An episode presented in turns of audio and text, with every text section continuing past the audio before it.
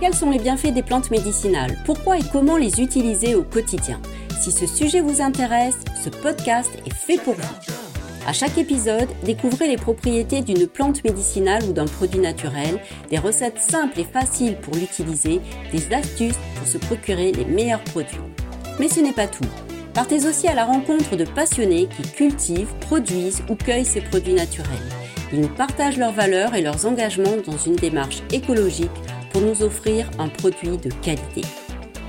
Bon épisode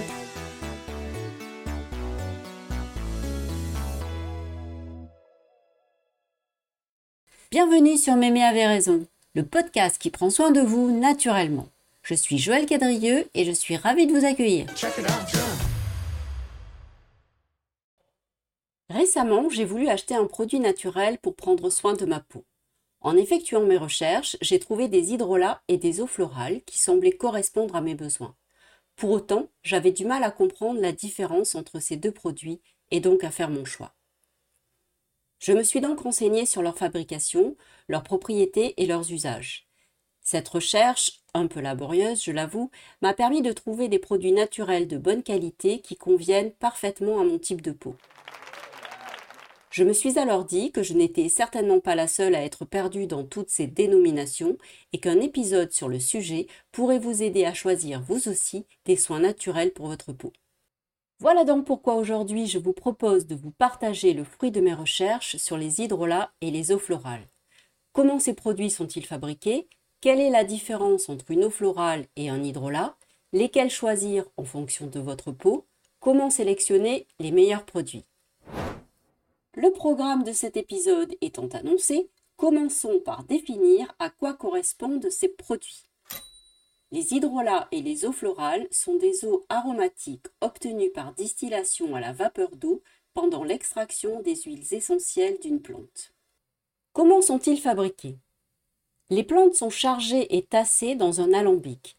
Puis, on chauffe une cuve remplie d'eau jusqu'à ce que l'eau se transforme en vapeur d'eau et que cette vapeur traverse les plantes dans l'alambic.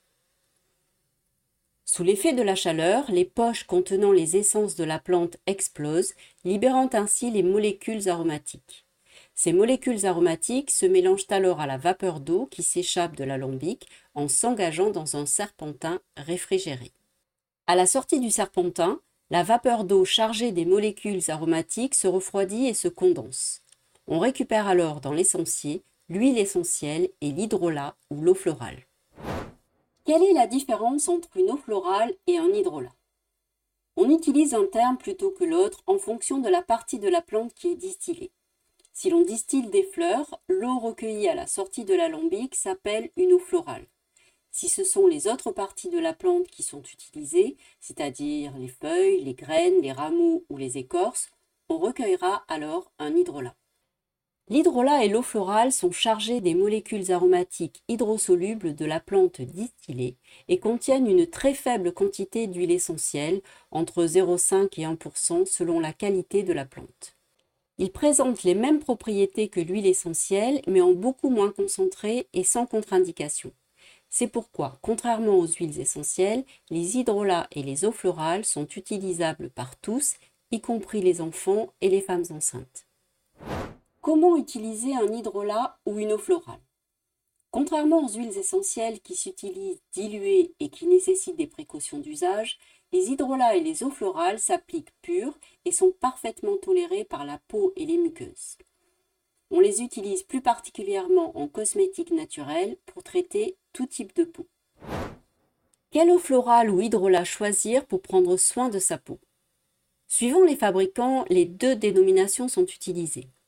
Certains parlent d'hydrolat alors que c'est une eau florale, d'autres à l'inverse indiquent eau florale alors que c'est un hydrolat, et le summum, quelques-uns utilisent les deux termes sur une même étiquette.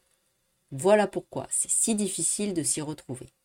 Mais bon, une chose est sûre, la plupart des marques s'accordent sur le produit qui correspond au type de peau. Je vous partage les informations que j'ai pu trouver. Pour les peaux normales à mixtes, les eaux florales ou les hydrolats de rose, de menthe poivrée, de géranium, de fleurs d'oranger ou de verveine sont appropriés. Pour les peaux sèches et sensibles, optez pour des eaux florales ou des hydrolats de bleuet, de camomille, d'amamélis, de rose de damas, de fleurs d'oranger, de tilleul ou de verveine citronnée. Pour les peaux grasses ou acnéiques, ce sera plutôt des eaux florales ou des hydrolats de lavande officinale, de laurier noble, de géranium, de menthe poivrée, de fleurs d'oranger, de cèdre de l'Atlas ou de romarin.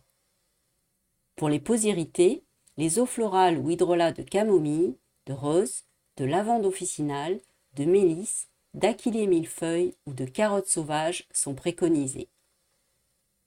Enfin, pour les peaux matures, il est conseillé d'utiliser de l'eau florale ou de l'hydrolat de sol, de mélisse, de rose de Damas, d'immortel, de cyste ou d'amamélis. Ces produits sont également recommandés pour soulager les coups de soleil légers. L'eau florale ou l'hydrolat de verveine citronnée, de lavande officinale, de menthe poivrée ou d'aquilée millefeuille sont souvent cités. Je vous livre quelques conseils pour se procurer une eau florale ou un hydrolat de qualité. Choisissez de préférence des hydrolats et des eaux florales de culture française biologique. Regardez la liste des ingrédients et vérifiez qu'elle ne contient que le nom latin de la plante suivi d'un mot en anglais. Exemple pour une eau florale de rose de Damas, Rosa damascena flower water. Pour qu'un hydrolat ou une eau florale soit qualifié de 100% pur, le produit ne doit contenir aucun additif ou conservateur. Pourtant, certains fabricants, qu'ils travaillent en conventionnel ou en bio, ajoutent des conservateurs chimiques ou naturels comme du benzoate de sodium, de l'alcool ou des parabènes pour conserver l'eau florale ou l'hydrolat. Cette information est obligatoirement inscrite dans la liste des ingrédients sur l'étiquette du produit. Assurez-vous également du mode de distillation. Celui-ci doit être également indiqué sur les étiquettes des produits. On peut trouver des termes tels que distillation par entraînement à la vapeur d'eau ou entraînement à la vapeur d'eau dans un alambic ou encore hydrodistillation. C'est le plus ancestral et artisanal des procédés d'extraction. C'est surtout celui qui assure la qualité du produit. En termes de conservation, les hydrolats sont beaucoup plus fragiles que les huiles essentielles. Si les huiles essentielles ne se périment qu'à long terme et doivent être conservées à l'abri de la lumière et de la chaleur, les hydrolats et les eaux florales doivent se conserver au frigo et ont un délai de péremption beaucoup plus court. Alors, après avoir écouté toutes ces informations, vous vous demandez peut-être quel produit j'ai choisi et de quelle marque pour prendre soin de ma peau sèche et sensible. Eh bien, je dois dire que j'ai été tentée par la marque Typologie. Mais en regardant de plus près les ingrédients, j'ai constaté que leurs produits contenaient des conservateurs. Idem pour la marque Yves Rocher que Mémé affectionne particulièrement, étant une adepte de la vente par correspondance sur catalogue. Bah, c'est vrai, Mémé. Je t'ai vu mettre des croix sur tes produits préférés. Et il y en a plein la salle de bain. Ok, ok. Je ne dis pas de mal d'Yves Rocher. Promis. J'ai également évité la marque Melvita, qui ajoute aussi des conservateurs et ne précise pas le mode de distillation. J'ai donc acheté, pour les essayer, de l'hydrolat de camomille romaine bio chez Aromazone, car toutes les conditions que je vous ai indiquées plus tôt étaient remplies. Bio, distillation par entraînement à la vapeur d'eau et sans conservateur. Je me suis laissé tenter par l'eau florale de bleu et bio de la marque Onatera pour les mêmes raisons. Et j'ai failli craquer pour la brume botanique de la marque Oden, qui est pour moi le must mais elle était hors budget pour le moment. Je me la réserve en petit cadeau. Je tiens à vous préciser que je ne suis sponsorisée par aucune des marques que je vous ai citées. Cet épisode se termine. Vous êtes à présent incollable sur les hydrolats et les eaux florales. N'hésitez pas à me partager en commentaire les produits naturels que vous préférez pour prendre soin de votre peau.